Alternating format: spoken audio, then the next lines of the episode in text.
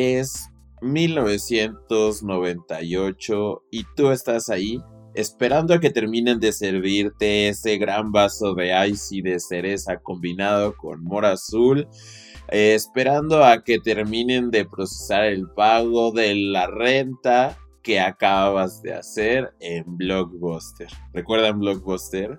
Qué buena experiencia era. Llegabas, el olor a mantequilla, los distintos pasillos, la clasificación de las películas, coleccionables, dulces y bueno, todo esto en un mismo lugar, ¿no? Muy conveniente, ¿no les parece?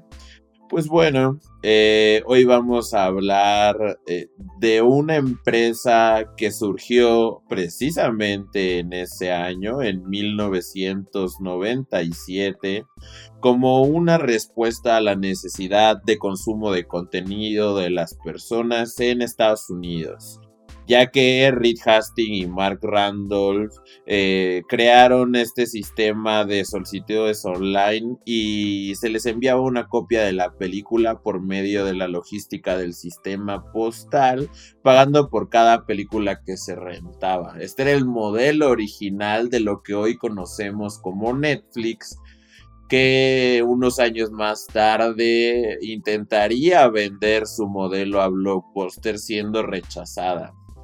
Qué gran error, es una de las cosas que podríamos destacar como uno de los eh, errores financieros más grandes de la industria, logrando que hoy en día las cosas estén totalmente del otro lado, ¿no?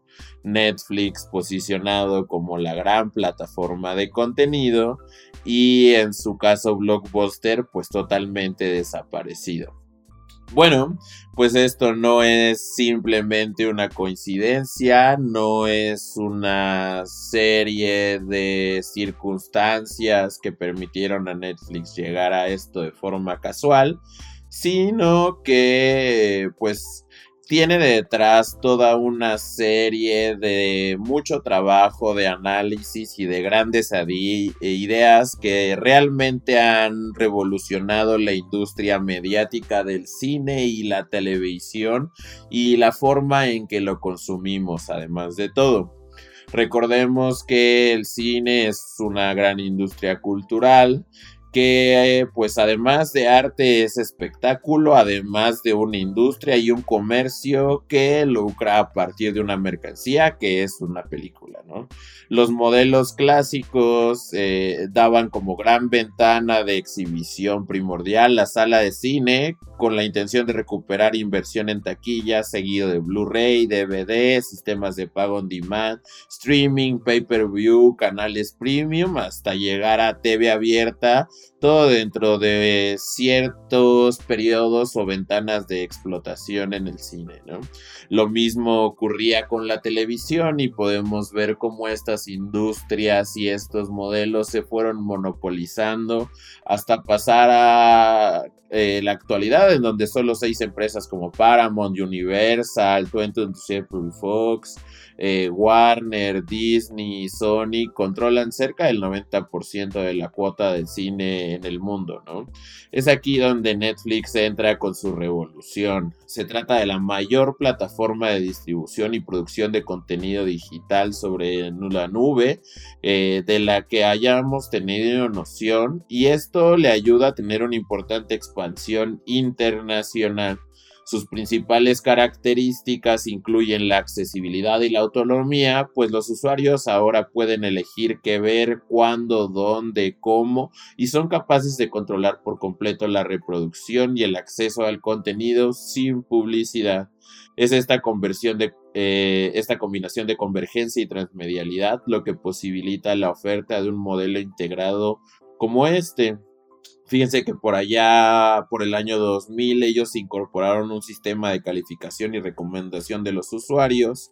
Muy bien, ahí Netflix, esta modalidad aún permanece y de hecho es toda un área específica que ha aportado otro gran pilar que es la personalización del contenido, logrando algo muy importante logrando que los usuarios a través de su consumo, de sus insights y de su comportamiento puedan definir cuáles son los intereses y qué tipo de producciones podría Netflix eh, generar próximamente que les sirve también para saber que pueden tener éxito, ¿no?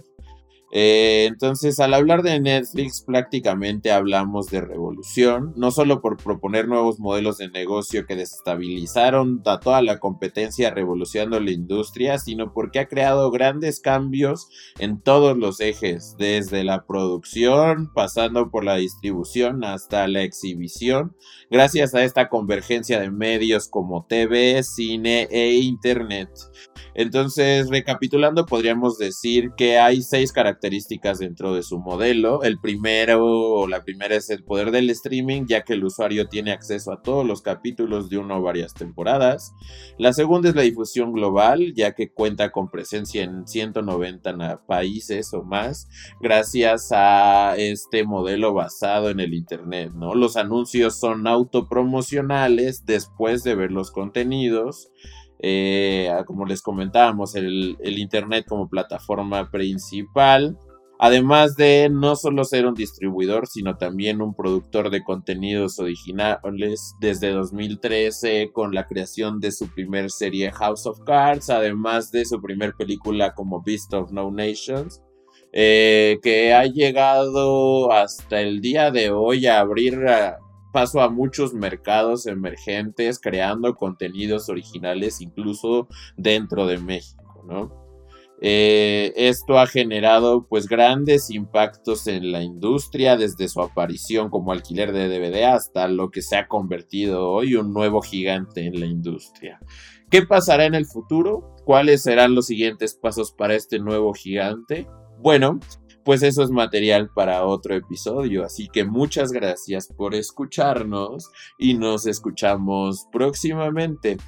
Muchas gracias por eh, acompañarnos en Revolución Mediática eh, con este tema de la revolución Netflix y esperamos encontrarnos pronto nuevamente. Gracias.